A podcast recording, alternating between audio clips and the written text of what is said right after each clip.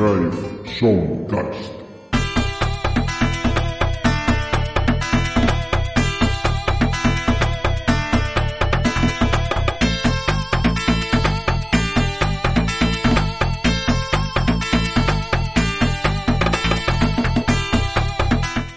Muy buenas y bienvenidos a Mega Drive Soundcast, el micropodcast que se dedica a dar un repaso al catálogo de las bandas sonoras de la 16 bits de Sega. Hoy venimos con un juego de Data eh, vuelve Data al programa, con Joe and Mac Caveman Ninja. Un, yo creo que un clásico de los arcades que mucha gente recuerda, que tuvo aquella, aquella adaptación a Super Nintendo que tú, que, bueno, que tú, yo y todos pudimos probar, pero que lamentablemente aquí en Europa no pudimos degustar en Mega Drive, porque este juego salió en exclusiva para el mercado norteamericano y posteriormente en Brasil, de la mano de la mítica ya y, tremenda Tectoy. Eh, como os digo, este juego que fue programado y distribuido por Data East en el año 91, pues eh, tal fue su éxito que, bueno, ya sabéis, cuando un juego triunfa mucho, pues se porta a muchas, muchas, muchas consolas, muchos sistemas de la época. Y Mega Drive, pues tuvo, eh, tuvo la suerte de recibir por lo que comenta la gente, una de las, uh, de las mejores versiones, de las más, uh, digamos, mmm, parecidas a la recreativa. Comentábamos hace poco, ya sea con la de Toki o, por ejemplo, no sé cuál más tocamos hace poco, pues que eran versiones libres, ¿no? Adaptaciones un poco libres de, lo que era la recreativa original. Y este Joan Mac, la verdad es que es todo lo contrario. Es una adaptación fiel, una adaptación que, que transmite la esencia del arcade y que, bueno, para que no lo haya jugado, un juego protagonizado por dos cavernícolas, la mar de simpáticos, un juego, es un juego muy simpático, muy de la época, eh, es un juego de plataformas y acción en el cual pues eh, hemos de avanzar por varios escenarios eh, porque bueno es un juego de rescate eh, hay que rescatar a las doncellas de nuestro poblado que, que unos primitivos pues han, han secuestrado y que Además encontraremos enemigos, eh, pues, de, os podéis imaginar, de todo tipo prehistóricos, ¿no? Pues dinosaurios, eh, eh, pterodáctilos, eh, velociraptores, eh, plantas carnívoras, y, y, el juego está ambientado, pues, con un toque de humor muy, muy, muy bueno.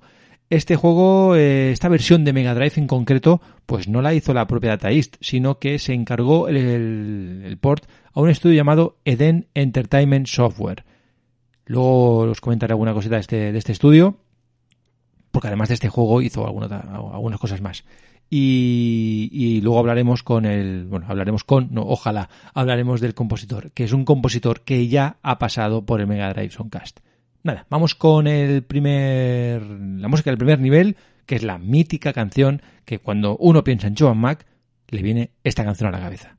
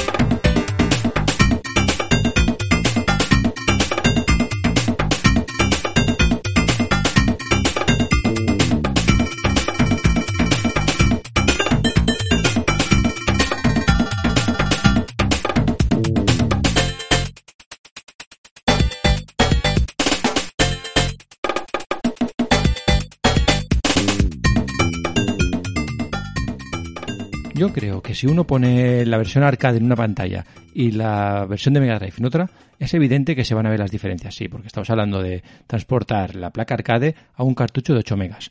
pero yo creo que se defiende bastante bien. O sea, no es un, no es un por mal hecho. Vemos como los gráficos son, los sprites son grandes, los, movimientos de, las, de, los enemigos y de los, eh, de los protagonistas y de los jefes está muy bien logrado. Falta, hay detallitos que lo, diferencian. Por ejemplo, cuando golpeamos al, al, T-Rex y, los ojos se salen de las órbitas, aquí esto pues no, no, se, no se ve, o no se ve igual que la recreativa. Pero quitando detalles, eh, las pantallas están muy bien diseñadas, eh, los decorados eh, tienen la mayoría de detalles que podemos ver en el arcade y yo creo que eso ya le da un, un plus en cuanto a lo que sería una adaptación, la verdad, muy muy notable. Antes os he comentado que este juego no corrió, o sea, lo que es la versión de Mega Drive, no la hizo la propia Data East. No, en este caso hablamos de que el juego salió en Mega Drive en Estados Unidos en el año 94 y os he dicho antes que la compañía que lo programó era Iden Entertainment Software.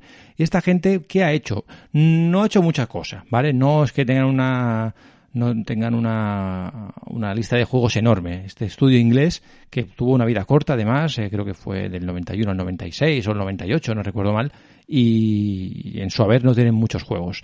Pero bueno, por ponerse un poco de historia, es un estudio que fue mm, dado de alta por Stuart Middleton y Tim Round con la intención inicial de hacer conversiones de eh, a juegos de Mega, o sea, de juegos em, para Mega Drive, para consolas de Sega más bien también, porque bueno, hay, para Master System y para Game Gear.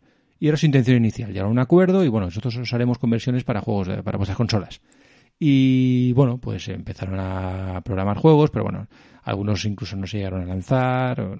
Una vida corta, ¿vale? Esta compañía, juegos que haya programado, tenemos para Master System el Robocop 3, para Mega Drive el Robocop 3 también, el Joan Mac, que estamos hablando de él, y dos juegos que no llegaron nunca a lanzarse, que fueron el Wacky Races, yo creo que muchos sabéis cuál es, de las carreras locas. Era como una especie como de copia de los, autos locos, cogiendo un poquito de también de Mario Kart, pero bueno, salvando las distancias. Y el Dragon's Lair de Adventure Continues, que tampoco nunca llegó a salir. Y para Game Gear, pues el Robocop 3, una vez más, y el Arena Maze of Death. Como os he dicho, pues eso, eh, un estudio que no tuvo mucha vida, que bueno, pero que tiene el honor de dejar una de las mejores versiones de Joe and Mac para, para sistemas domésticos. Y por lo demás, eh, el juego, lo que os digo, jugablemente se maneja muy bien, es, responde muy bien el mando y, vamos a ver cómo, bueno, sentiremos el, la sensación de estar jugando a la recreativa en, muchos momentos, de verdad, de verdad. No es que esté exagerando, ¿eh? y lo que os digo, yo creo que mucha gente en la comunidad eh, mantiene que este juego, eh, esta versión, que además conserva la posibilidad de jugar a dobles, es una conversión muy fiel. Es una conversión muy fiel que la lástima, la, gran lástima aquí en Europa es que nunca lo pudimos, bueno, ni en Japón, es que nunca lo pudimos degustar. Pero bueno, oye, eh, gracias a la emulación, al paso de los años, hemos podido disfrutarlo y degustarlo, que es lo que importa. Venga, vamos con la segunda melodía y continuamos con el programa.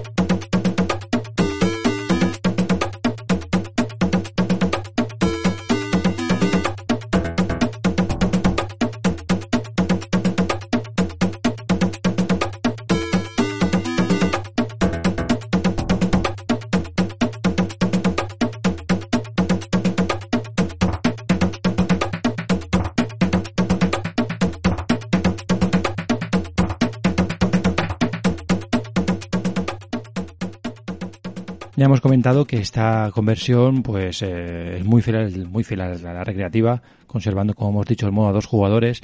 Tiene más cositas, más guiños, como por ejemplo la introducción.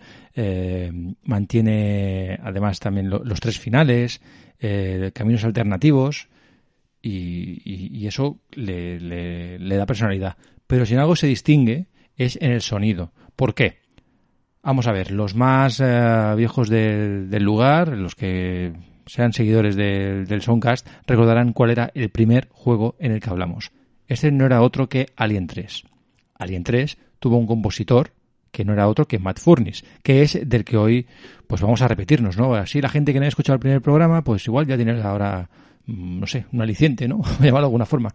Pues eso, Matt Furnis era el, compositor de, de, tanto de este juego como de Alien 3, como de otros muchos y tiene una particularidad, es que era el único, digamos, eh, compositor que usaba el driver Chrysalis o el Chrysalis Engine. ¿Qué era esto del Chrysalis Engine? Bueno, a ver, eh, Chrysalis Software era una, una desarrolladora de videojuegos que fue fundada pues a finales de los 80 eh, por los, por los desarrolladores Tony Cavanaugh, Peter Harp y Sean Hollingworth. Este tal Hollingworth fue el que se encargó de programar un driver de sonido que era el Chrysalis. Y es el que le da pues eh, ese característico sonido que vamos a vamos a ver tanto bueno hemos visto en este Joan Mac si os ponéis a la banda sonora de Alien 3 vais a ver que hay bastantes similitudes y en otros muchos juegos. Tengo intención de que pasen por ahí unos cuantos, pero este driver de sonido se usó en, muchos otros juegos. Además, Chrysalis Software pues em, desarrolló juegos para otros sistemas, o sea, para muchos sistemas, no, no solo para sistemas de Sega. Tiene también eh, juegos para Amiga, para Amstrad, para Atari, para Commodore, o sea, son gente de la vieja escuela. El tema es que eh, desarrollaron juegos también bajo el, bajo el nombre de Teke Software. Y esto os preguntáis por qué. Porque el nombre inicial de la compañía era Teke Software Development. Eh, luego posteriormente lo cambiaron a Chrysalis. Pero bueno, Teke eh, era el nombre inicial y por eso los juegos más, prima, más, más, más de principios tenían, están desarrollados bajo el nombre de Teke. Eh, Teke tenía un estudio un estudio hermano, que era más pequeño, que era en Londres, y bueno, las, las compañías eh, se iban intercambiando las publicaciones, bueno, historias de, compañías tampoco ahora hay... Pero bueno, estamos hablando de que es un estudio Crisalis que tiene pues eh, publicaciones eh, muy diversas, que duró hasta el año 2001 y que, bueno, por nombrados algunos, ¿eh? si os parece, os diré rápidamente sistemas que no son de Sega, bueno, qué coño también. Mira, os digo los que no son de Mega Drive. Venga.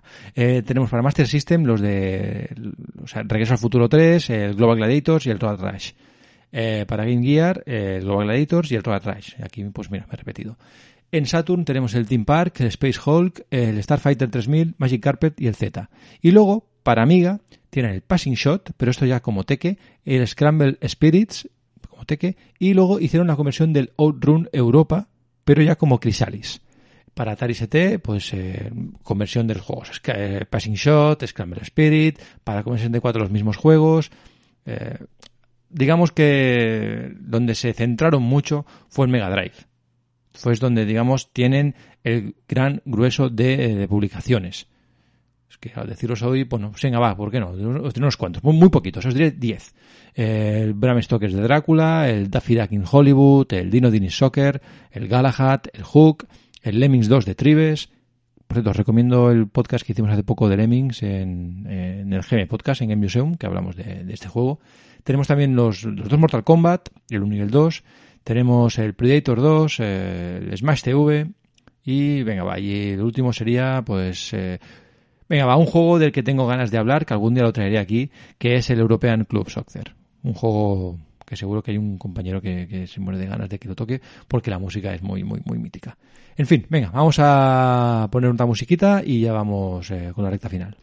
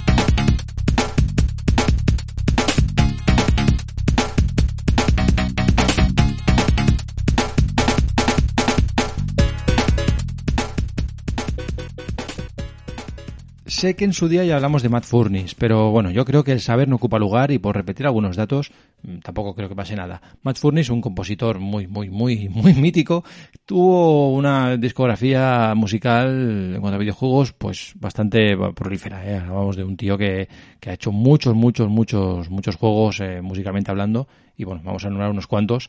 Eh, Terminator 2 de Jasmine Day, el Predator 2, Prince of Persia, Race Driving, el Smash TV, Terminator, el World Trophy Soccer, el Chuck Rock, el Hell Street Blues, el Lemmings, el Casar Palace, Pitfall, el Mickey Manía, el Rey León, el Dino Dini Soccer, eh, aquí esta mañana si queréis, Nanotech Warrior, y lo estoy, estoy salteando, eh, la lista es enorme, pero voy cogiendo así un poco al azar. El Fear Effect, el Excite Bike 64, el Spider-Man de 2001, o el Full Redimensioned, que es el último juego de este mismo año, 2021, que ha corrido a cargo también la banda sonora, han elegido a Matt Furniss para poder llevarla a cabo.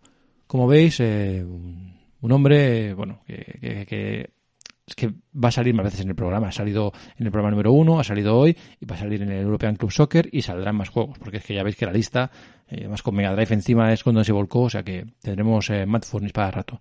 Os pongo ahora la melodía del combate contra los jefes y ya despedimos el programa.